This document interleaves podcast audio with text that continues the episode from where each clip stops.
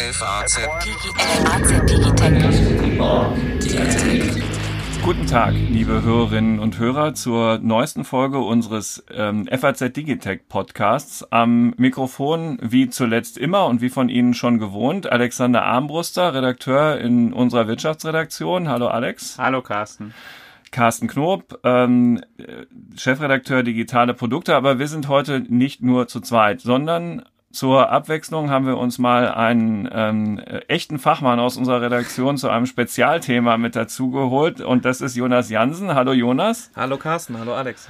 Jonas arbeitet auch in der Wirtschaftsredaktion ähm, unserer Zeitung und beschäftigt sich dort mit allen Themen rund um äh, das Netz und natürlich dort dann auch besonders mit dem Thema IT-Sicherheit.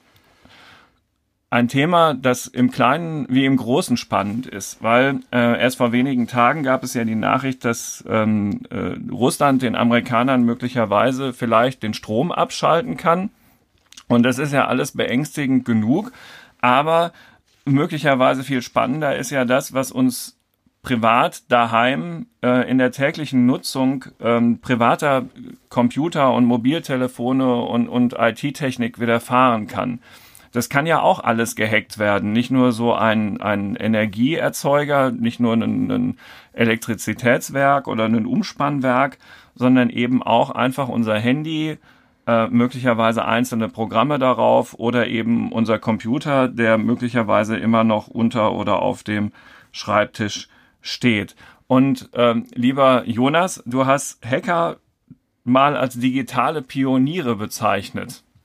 Das klingt ja erstmal wie ein heftiges Schulterklopfen. Ne? Ähm, sind es digitale Pioniere und wenn ja, in welcher Form?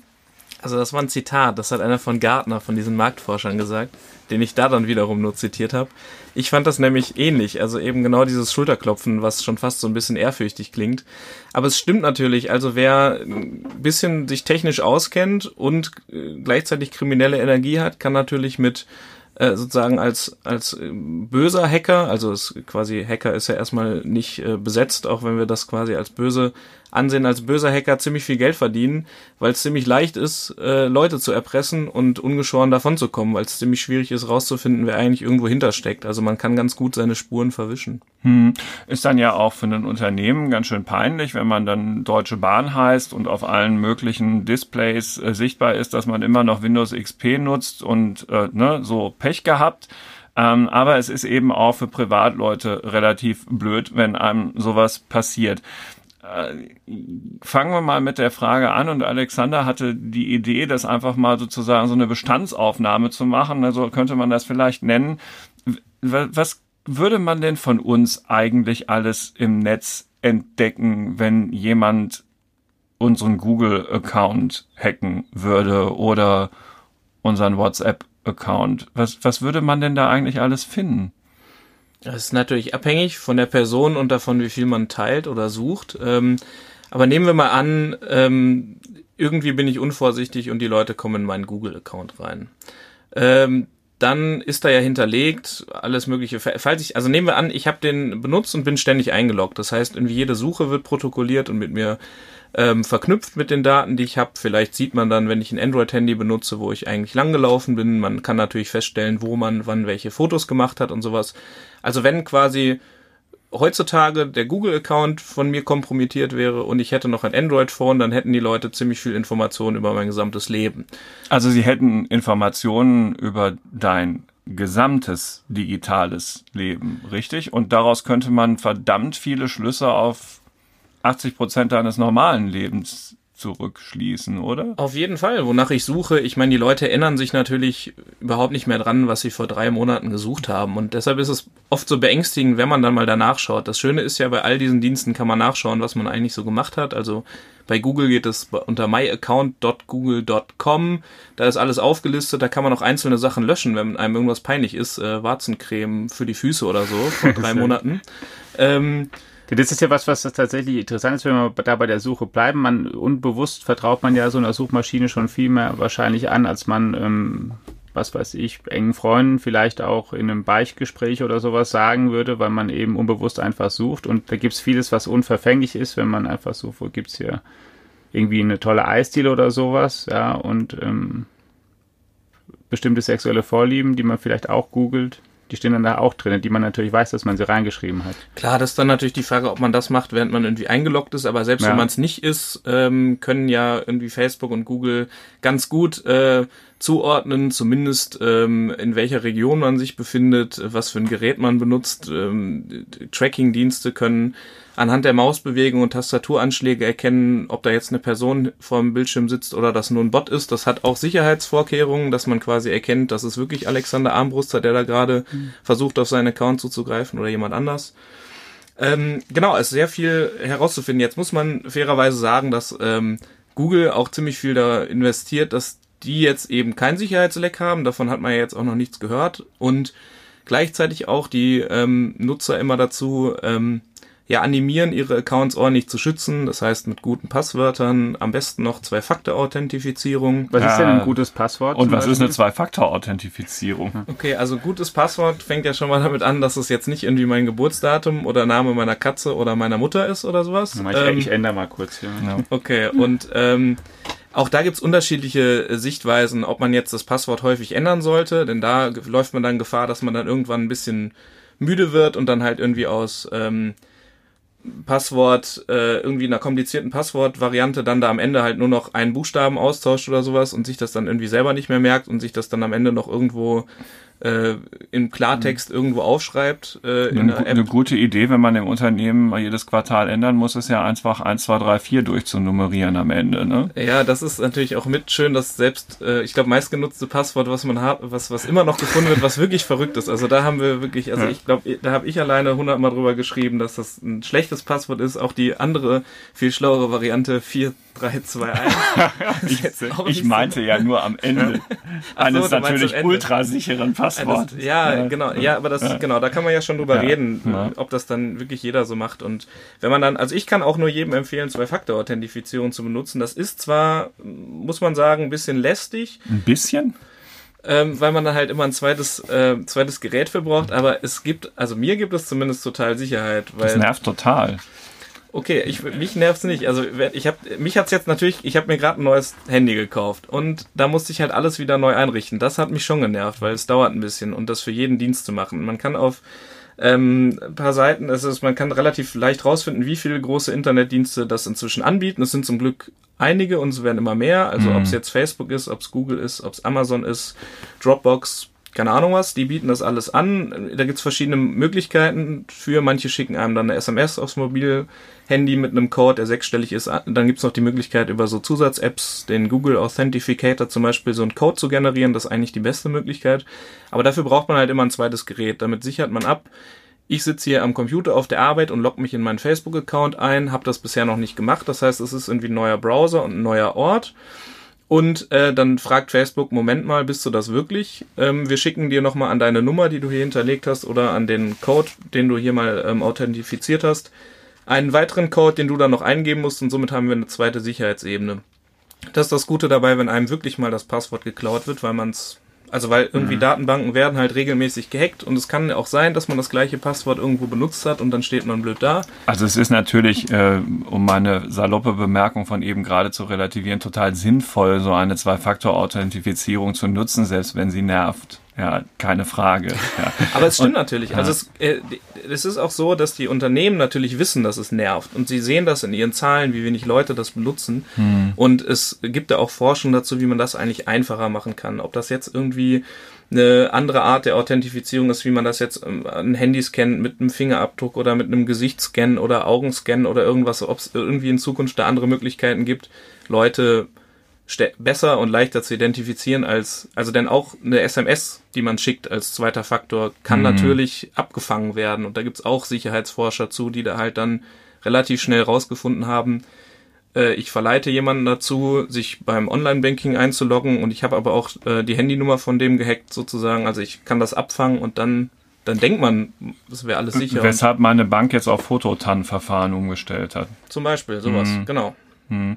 Du empfiehlst in deinem äh, Kommentar, den ich eingangs angesprochen habe, auch noch andere Dinge, nämlich zum Beispiel regelmäßig die Software updaten, was offenbar auch erstaunlicherweise immer noch nicht alle äh, Nutzer äh, so regelmäßig machen, wie, wie man ähm, das eigentlich erwarten könnte nach all den Nachrichten, die es dazu auch schon ähm, gab, was IT-Sicherheit angeht dann auch wirklich weiterhin sehr kritisch mit E-Mails und etwas äh, erstaunlichen Betreffzahlen umzugehen. Ne? Solche Dinge alles immer noch nicht selbstverständlich. Nee, man muss nämlich da auch sagen, um zurückzukommen zu den digitalen Pionieren, die werden ja auch ein bisschen schlauer dabei. Also ich weiß nicht, habt ihr, wann habt ihr das letzte Mal so eine nigerianischer Prinz will euch eine Million e geben, E-Mail bekommen, ja, das ist schon ein bisschen länger her. Genau, die werden seltener. So, mhm. das irgendwie, und was zugenommen hat in der letzten Zeit ist dieser CEO-Fraud, also wo dann quasi scheinbar eine Mail von deinem Chef oder einem Vorgesetzten bekommt, wo man halt erstmal irgendwie alert ist, also das Gefühl hat, oh, das könnte was Wichtiges sein, dann vertraut man dem vielleicht eher, dann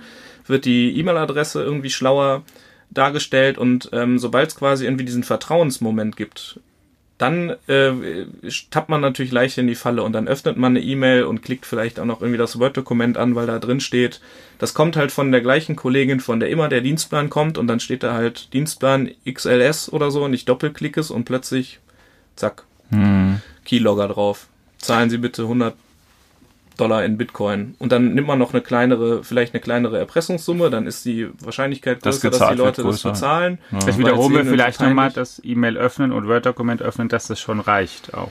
Ja, selbstverständlich. Ja, also ja. wenn du Pech hast, äh, reicht das schon, genau. Und ähm, ja. klar, Updates ist auch so eine Sache. Natürlich, es gibt so eine Update-Müdigkeit, vor allem wie häufiger die kommen und dann hat man irgendwie keinen Speicherplatz und keine Zeit und sowas. Und auch selbst da, das ist das Erschreckende. Ich habe äh, gerade mit einem Sicherheitsforscher gesprochen, äh, die bemerkt haben, dass es gerade in dem Bereich gerade ähm, das war Siri, glaube ich. Das war Siri. Oh. Mhm. Ähm, der ist schon gehackt worden hier. Ne? ähm, dass gerade in dem Bereich ähm, es auch gerade Versuche gibt, über Updates die Leute zu hacken. Also quasi Leute dazu zu bringen, Updates zu installieren, die dann aber komprimiert sind. Also quasi eigentlich die guten also die, die fleißigen Leute auch noch zu bestrafen. Mhm. Dann, also du hast ja schon gesagt, möglicherweise, es kann sein, dass man um Geld sogar erpresst wird, ja, dass, dass da irgendwelche Forderungen aufgestellt werden. Ich, ne, dass, der Computer wird erst dann und dann wieder freigeschaltet, wenn sie hierhin überweisen oder oder.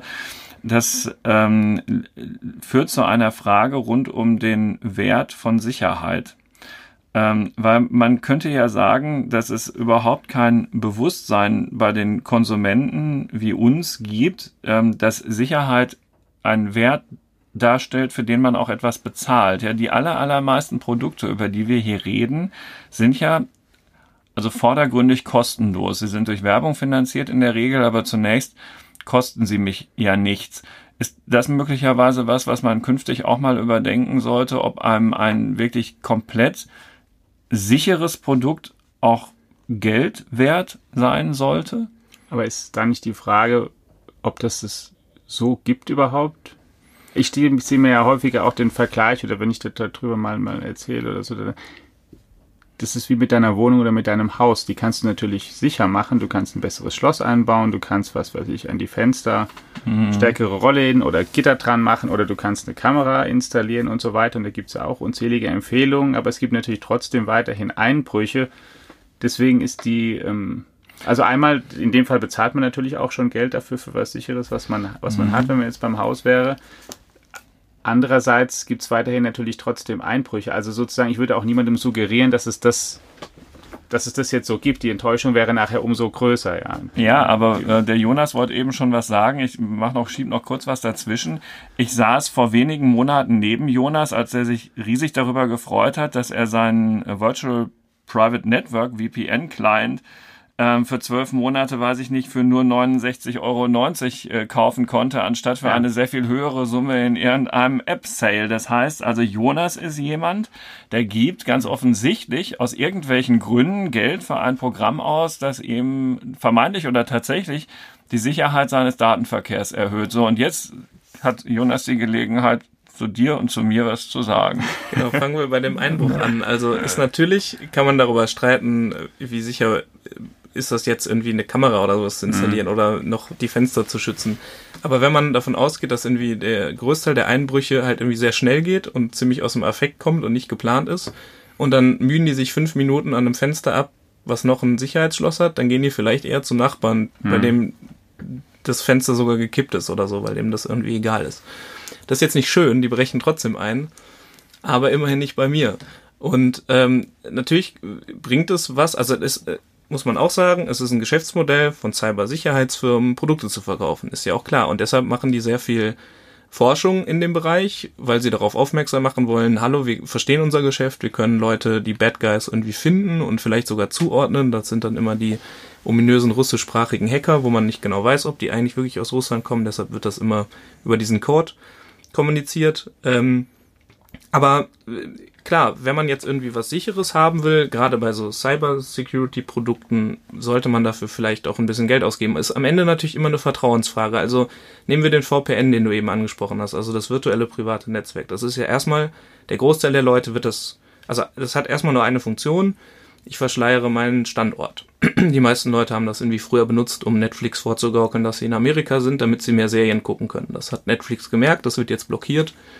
Gibt auch einige, die das immer irgendwie hinkriegen. Unser China-Korrespondent muss zum Beispiel, der hat glaube ich fünf VPNs, mhm. weil da ja alles blockiert ist und der, der braucht das wirklich für die Arbeit. Ähm, das ist total wichtig. Ein paar Leute in anderen Ländern, Dissidenten oder Journalisten brauchen das auch, um irgendwie vernünftig kommunizieren zu können. Natürlich ist es aber so, wenn ich ein VPN benutze, also so ein Tunnel, dann geht mein gesamter Datenverkehr da durch. Und dann, das heißt, der Person muss ich auf jeden Fall auch irgendwie vertrauen, dem Anbieter davon. Es gibt ganz viele, die werben damit, dass sie kostenlos sind. Da kann man sich dann fragen, was ist dann deren Geschäftsmodell?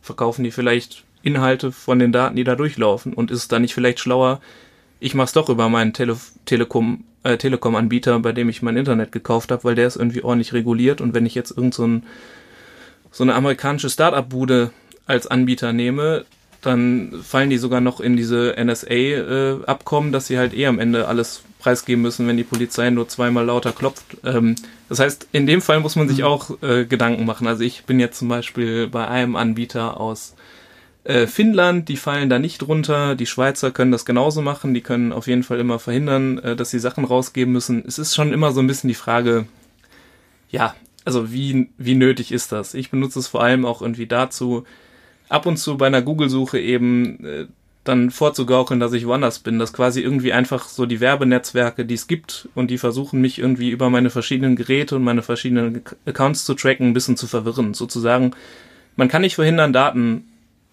äh, zu hinterlassen, aber wenn man irgendwie so einen Datenberg macht, der irgendwie jetzt nicht so ganz klar ähm, anzeigt, das ist irgendwie Jonas Jansen, der ist 30 Jahre alt, wohnt in Frankfurt und arbeitet bei der FAZ.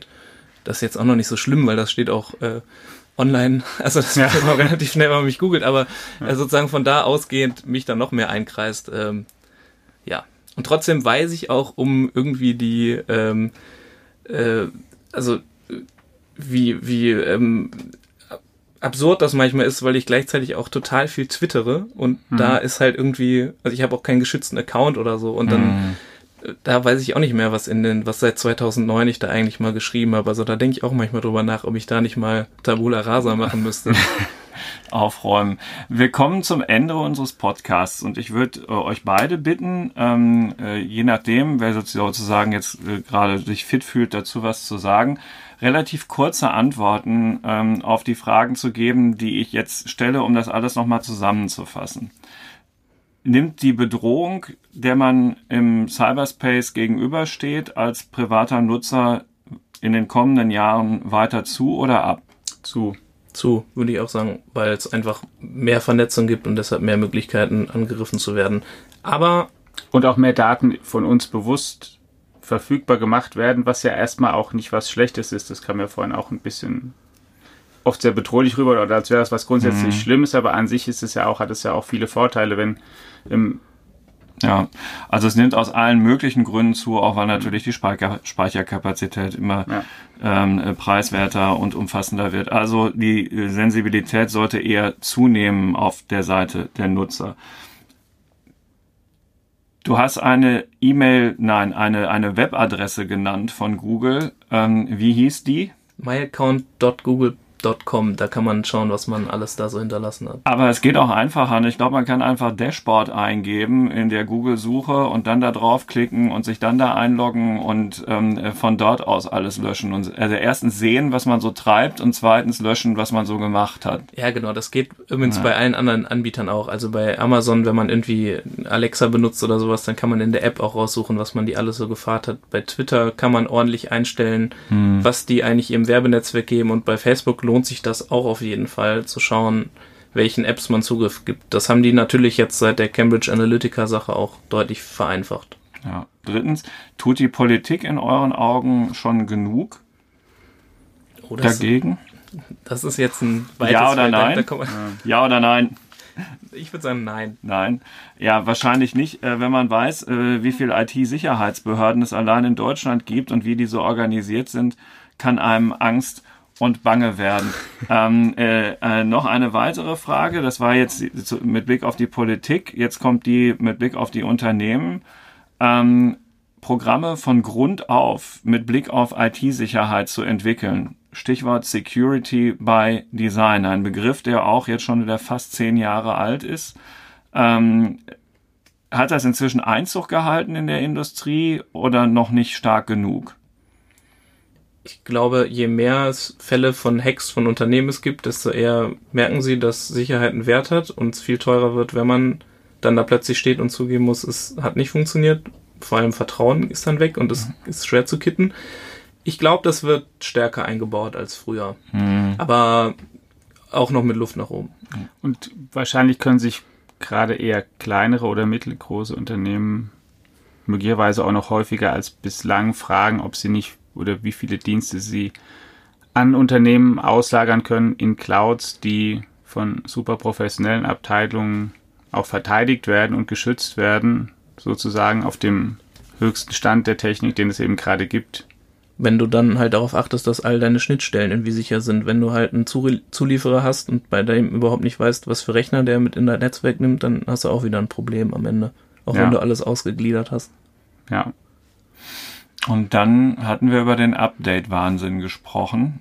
Jetzt hat jeder von euch die Gelegenheit, mal zu sagen, woran man beim Updaten eigentlich denken sollte, an welche Geräte. An, ich fange mal an, an bin der Älteste, ich fange mit dem ältesten Gerät an. An den Personalcomputer, den man zu Hause stehen hat, muss man denken. An was noch? Ja, natürlich Smartphone. Smartphone und die Allerwichtigste. Das Apps ist das, da drauf, ja. Genau, und die Apps genau darauf achten, dass sie halt ja. irgendwie im aktuellen Stand sind und naja, andere ja. iOS-Geräte, die man verbunden hat. Die Smartwatch. Klar, und wenn man halt sein Haus vernetzt oder so und Aha. da sagt irgendwie die schlaue Glühbirne, hör mal, ich brauche ein Update, nicht vergessen, ne? Der Rauchmelder ist möglicherweise vernetzt. Die, die Kamera, die zu Hause guckt, während ich nicht da bin, ob alles sicher ist. So eine Smartcam hat ein Betriebssystem, das muss man updaten. Autos? Autos künftig vielleicht auch immer häufiger. Obwohl wir da auch wirklich, also da muss man hoffen, dass die Hersteller einfach darauf ja. achten, dass es gut abgesichert ist, dass ja. nicht plötzlich auf der Autobahn mein Auto sagt, ich fahre mal kurz runter, denn ich brauche ein Betriebssystem-Update. Wär das wäre auch doof. So gut. Äh, ja, das wird ja auch, glaube ich, also es ist ja, es ist ein realistischer, es ist ein Szenario, was es. Also es gibt, es gibt natürlich. Wenn die Autos fahren können und dann kommt ein Update, das. Ähm, you never know. Ja. Was ist denn mit meinem Fernseher und der Box unten drunter? Ist das auch alles irgendwie smart? Na, Smart TV, klar, gibt's auch. Habe ich das schon mal abgedatet? Ähm, weiß ich nicht, was für einen Dienst du benutzt. Wenn er, wenn er irgendwie mit dem Netz verbunden ist, dann kommt es ja schon ab und zu. Also ich habe irgendwie Fire TV Stick von Amazon. Der meinem, sich automatisch ab? An meinem Rechner hängen, der, der aktualisiert zumindest die Apps. Und dann, wenn es eine neue Firmware gäbe, würde es wahrscheinlich auch von Amazon gepusht werden. Denen liegt da auch was dran. Was die aber natürlich nur machen, wenn es wieder irgendein Problemchen gab, wahrscheinlich. Also, das geht dann vielleicht auch für Alexa. Ja, selbstverständlich, ja. Okay. Womit wir ja auch ein bisschen beim Anfang wären, denn die Probleme werden ja aufgedeckt dann auch von Hackern. Den Internetpionieren, ja. die eben ähm, in Bereiche vorgedrungen sind, an die davor die, auch noch niemand gedacht hat. Ja. Und ähm, genau, warum erinnert mich das jetzt Alex schon wieder an Raumschiff Enterprise? Hm? Hm. Alexa ist übrigens ähm, von Star Trek sehr inspiriert, ne? Ja, ja. ja. Und springt bei unserem Podcast gerne mal an, habe ich gehört. Ja, hat jetzt mit dem Thema nichts zu tun, aber ist ein cooler Nee. Fakt eigentlich. Aber es wäre Also trotzdem, ich, ja. wär trotzdem schön, wenn Sie uns als Hörer gewogen blieben, ähm, auch wenn Alexa jetzt mehrfach angesprungen ist beim, beim Hören. Ähm, wir kommen wieder, keine Frage. Danken aber jetzt erstmal Jonas für seinen Einsatz in dieser Folge. Vielen, vielen Dank. Sehr gerne. Komme gerne wieder, bitte. Mach ich gerne. Es gibt viele Themen, die wir mit dir noch besprechen können.